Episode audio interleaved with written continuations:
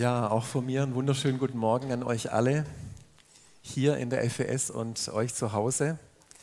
Wenn du das Wort Mobilisation hörst, was mobilisiert dich?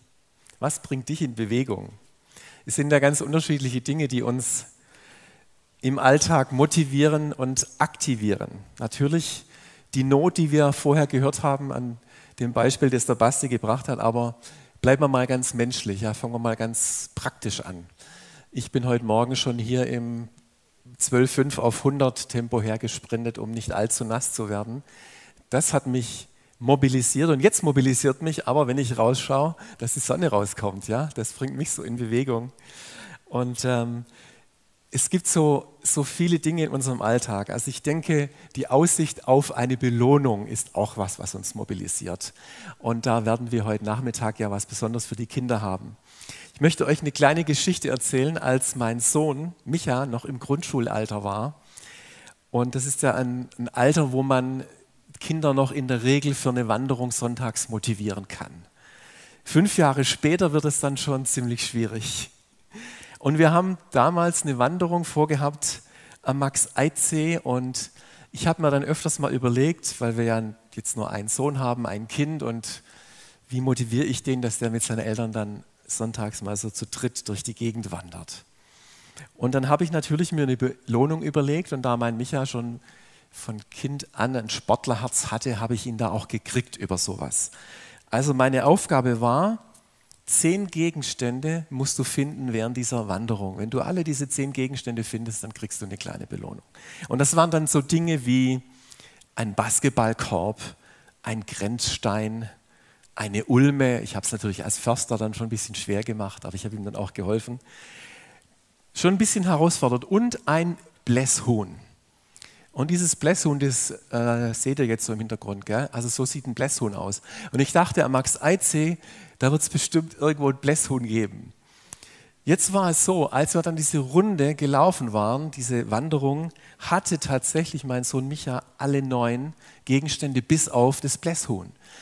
Denn irgendwie an dem Tag auf dem See, es gab Schwäne, es gab verschiedene Enten, aber dieses Blässhuhn war noch nicht da. Und ich dachte, wow, ich würde es mir eigentlich jetzt schon wünschen, dass er seine zehn Gegenstände vollkriegt. Ne? Und ähm, ich dachte dann schon, ja, schade, da, da wurde es auch noch neblig, man sah nicht mehr so richtig gut, das Wetter wurde schlechter und ich dachte, ja, ich gebe ihm den Preis auch für neun Gegenstände.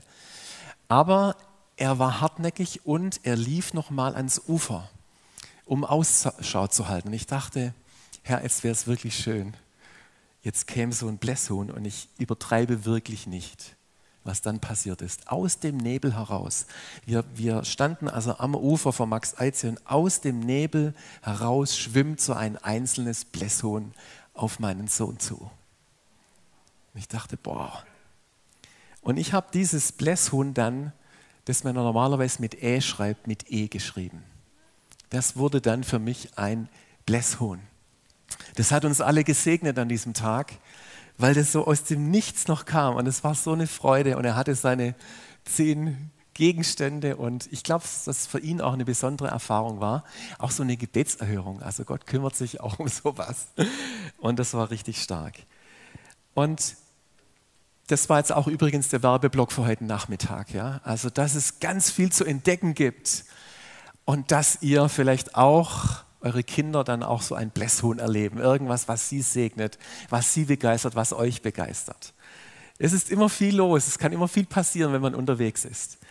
Und jetzt springen wir mal in eine alttestamentliche Situation rein, in der das Volk Israel, jetzt kommt das Gegenteil, überhaupt nicht motiviert war, überhaupt nicht mobilisiert war, sondern sehr entmutigt und niedergeschlagen. Denn in dieser Zeit im Exil in Babylon, also Nebukadnezar hatte Jerusalem belagert und zerstört. Das Volk war bis auf einen kleinen Rest, da gehörte der Prophet Jeremia dazu, ins Exil verschleppt worden und sie saßen jetzt statt überglücklich am Max-Eidsee völlig unglücklich am Euphrat in Babylon. Und wir hören dann in Psalm 137, 1 bis 4, und wir werden jetzt gleich diesen Psalm anschauen. Und da ist was Interessantes. Die Älteren von euch kennen vielleicht noch Boney M. Wer kennt es noch? Diese Gruppe, so Rora Rasputin und so Sachen haben die, die gemacht. Aber auch bei The Rivers of Babylon. Und das Interessante ist, dass es wirklich Wort für Wort übersetzt ist von Psalm 137, 1 bis 4. Also ich versuche mal den Anfang zumindest. Endlich mal kann ich singen, gell? weil so mit Maske ist ja nicht erlaubt. By the rivers of Babylon, there we sat down, yeah, we wept when we remembered Zion. Also kennt ihr das noch, das Lied? Ja? Okay. Jetzt dachte ich, genau, es geht noch weiter, jetzt dachte ich, wow, eigentlich so ein bisschen Pop, ein bisschen Reggae und so. Und dieser ähm, Typ, der ist dann immer so rumgetanzt, der hat gar nicht so richtig gesungen. Meistens haben nur die Frauen gesungen. Aber ich denke, wow, was für ein Text. Und dann, und dann, dann schnippst du da noch, aber eigentlich war die Situation völlig anders. Sie war tief traurig. An den Flüssen von Babylon saßen wir und weinten, wenn wir an Zion dachten. An den Weiden dort hängten wir unsere Zittern die uns gefangen hielten, forderten von uns, eines unserer Lieder zu singen. Unsere Peiniger verlangten von uns fröhlich zu sein. Singt doch eines eurer Zion-Lieder, was ihr sonst immer in Jerusalem gesungen habt. Doch wie könnten wir ein Lied für den Herrn auf fremdem Boden singen? No, how shall we sing the Lord's song in a strange land? Das war die Situation, in der dieses Volk war. Die waren völlig fertig, ja ohne Zukunft, ohne Hoffnung an diesem fremden Ort. Stellt euch vor, unser Lobpreisteam würde heute Morgen so die Instrumente da an die Birken und die Bäume da draußen hängen und sagen, ausgespielt. Es gibt nichts mehr, was wir besingen können. Gott ist weit weg von uns. Wir sind verstoßen in einem fremden und fernen Land. In Babylon gibt es den Tempel nicht mehr, in dem Gott wohnt. Es gibt nichts mehr was wir hatten, unsere Werte, unsere Kultur, alles weg. 1500 Kilometer weg verschleppt. Dann gab es so ein paar falsche Propheten, die haben versucht, dem Volk Mut zu machen und zu sagen, ja, in zwei Jahren spätestens wird uns der Herr wieder zurückführen. Es wird alles wieder so sein wie früher. Die Geräte werden alle wieder zurückkommen.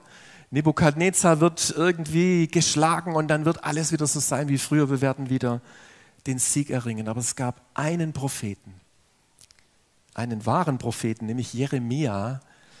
Und der war in Jerusalem geblieben und er hat den Juden im Exil in Babylon einen Brief geschrieben. Und den schauen wir uns jetzt an. Und das war eine überraschende Botschaft, die er hatte.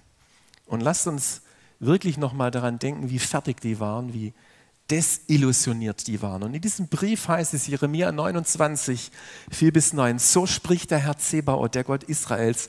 Das ist meine Botschaft für alle in der Verbannung, die ich aus Jerusalem nach Babylon weggeführt habe. Baut Häuser und lasst euch darin nieder. Legt Gärten an und esst, was dort wächst. Heiratet und zeugt Söhne und Töchter. Verheiratet auch eure Söhne und Töchter, damit auch sie Kinder bekommen eure Zahl soll dort wachsen, nicht abnehmen.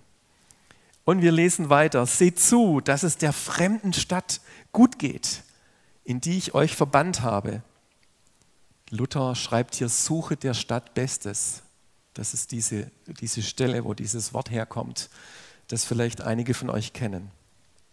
Betet für die Stadt zum Herrn, denn, es, denn geht es ihr gut, wird es auch euch gut gehen und ihr werdet in Frieden leben. Ein überraschendes Wort und ich kann mir vorstellen, die mussten sich erst mal schütteln, als sie das gelesen haben. Kann das von Gott sein? Ich habe in der Vorbereitung an meine erste Arbeitsstelle in der Forstverwaltung gedacht. Ich hatte mich beworben auf, eine, auf meine Lieblingsstelle. Ich verrate euch, was meine Lieblingsstelle gewesen wäre. Ein Waldschulheim, das ich betreut hätte. Und ich habe mich beworben, ich hatte recht gute Chancen damals, aber jemand anders war irgendwie dienstälter und hat, so ist es halt bei den Beamten, die Stelle dann bekommen anstatt ich. Und dann wurde mir eine Stelle auf einem Forstamt angeboten und ich dachte, ich will doch nicht auf ein Forstamt. Ich will es doch nicht in so ein Büro. Das gibt es doch nicht. Und ich habe mich wirklich unwahrscheinlich schwer getan, aber das war eben die Stelle, die ich dann bekam und die mir zufiel. Und die ersten Wochen, die waren richtig schlimm. Wisst ihr warum? Weil alles in mir hat sich dagegen gesträubt. Ich habe jeden Abend gesagt, Gott, hol mich hier wieder raus. Ich will hier nicht arbeiten. Ich wollte was anderes. Ich will nicht hier sein. Und ich habe ihn gebeten und es hat sich nichts verändert. Gott hat mich nicht rausgeholt. Es war kein Betriebsunfall. Gott hatte mich hierher gestellt und es wurden sogar sieben Jahre, dass ich dort gearbeitet habe. Und es war eine Lehrzeit für mich. Es war mit allen Höhen und Tiefen. Aber irgendwann kam so die Überzeugung, Gott sagt, es ist gut, dass du hier bist. Ich habe dort was vor, deswegen habe ich dich dorthin gestellt. Also deswegen kann ich vielleicht so ein bisschen nachempfinden, wie es den Israeliten ging und wie lange die gebraucht haben zu so einem Wort. Jetzt sollen wir Häuser bauen, jetzt sollen wir Garten pflanzen, das kennen wir alle, gell? wenn wir so ein bisschen, naja, wir wissen ja eh nicht, wie lange wir hier sind, so ein richtig Anker werfen, das lohnt sich doch gar nicht. Ja? Wir lassen uns gar nicht nieder, denn wir sind schon wieder auf der Reise. Ja? Das ist so dieses unverbindliche Lebensstil. Man, ja, man, man wirft den Anker gar nicht aus. Aber Gott hat es eindeutig gesagt. Und viele von euch kennen ja vielleicht diesen Vers aus Jeremia 29,11. Der hängt manchmal in Wohnzimmern und in Badezimmern, denn ich kenne ja die Gedanken, die ich über euch denke, spricht der Herr, Gedanken des Friedens und nicht zum Unheil, um euch Zukunft und Hoffnung zu gewähren. Und das steht hier drin. Der Kontext, den wir oft vergessen, das ist ja eine tolle Bibelstelle, dass Gott ein Gott ist, der Gedanken des Friedens für uns hat, egal in welcher Situation wir sind. Aber wisst ihr, was im Vers vorher steht? Einen Vers vorher heißt es, es werden nicht weniger als 70 Jahre vergehen, bis diese Zeit im Exil zu Ende ist. Nicht zwei Jahre, wie die falschen Propheten gesagt haben, sondern, hallo, 70. 70 Jahre, das ist dann schon was für die, ich denke, nicht mal mehr Enkel, sondern eher was für die Urenkel die das dann vielleicht noch erleben. Also die Generation, die das Wort bekam, die wussten, wir werden Jerusalem nicht mehr sehen. Und trotzdem hat Gott gesagt, er ist ein Gott des Friedens und hat Gedanken der Zukunft und der Hoffnung. Und jetzt ist das Interessante, was wir uns mal auf der Zunge zu gehen lassen müssen. Gott redet zu seinem Volk durch Jeremia, das, was ihr jetzt und hier erlebt, ist mein Wille. Genau dort, wo ihr jetzt seid, in der Fremde, sollt ihr Häuser bauen, sollt ihr Gärten pflanzen, sollt ihr Stadt Bestes suchen. Also der erste Schritt war, sich auf dieses Wort einzulassen. Und das ist auch der Ausgangspunkt, den wir heute Morgen haben, den wir beleuchten wollen. Gott hat dich und mich in eine Stadt, vielleicht auch ein Dorf, nicht alle von uns wohnen vielleicht in der Stadt, hineingestellt, um dort zu prägen, um dort zu gestalten. Und wenn wir hier Gottesdienst feiern, und das ist so ein großes Vorrecht auch in dieser Zeit, dass wir das können, Jesus anbeten, dass wir uns hier begegnen können, dann ist das ein, das sind dann zwei tolle Argumente, aber es gibt noch ein anderes, dass wir uns hier treffen, das ist uns, dass wir uns gegenseitig ermutigen. Das, was der Andi am Anfang gelesen hat, nämlich, dass wir Licht und Salz sind, an dem Ort, wo Gott uns hingestellt hat, dass wir uns gegenseitig mobilisieren, einen Unterschied zu machen. Und der Basti hat diese Bibelstelle schon erwähnt, Johannes 17, Jesus hat gesagt, ich bitte dich nicht, dass du sie aus der Welt wegnimmst. Ich bitte dich nicht. Ist auch interessant, gell? Wir beten oft, was passiert? Jesus hat auch mal gesagt, was er nicht bittet. Ist eigentlich schon sehr markant.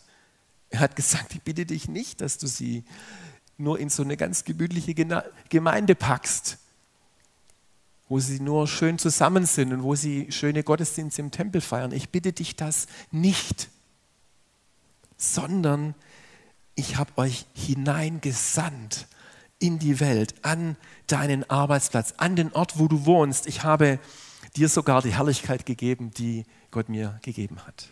Ihr sollt teilnehmen an dem Leben der Stadt. Ihr sollt Häuser bauen, ihr sollt Gärten pflanzen, ihr sollt mitgestalten. Ihr sollt die Werte und die Kultur des Reiches Gottes vorleben, dort, wo ihr hineingestellt seid. Und heute wollen wir uns gegenseitig mobilisieren.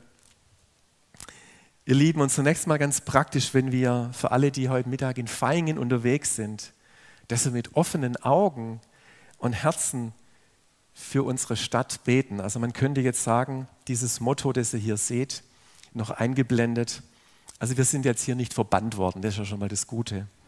Wir sind hineingestellt worden.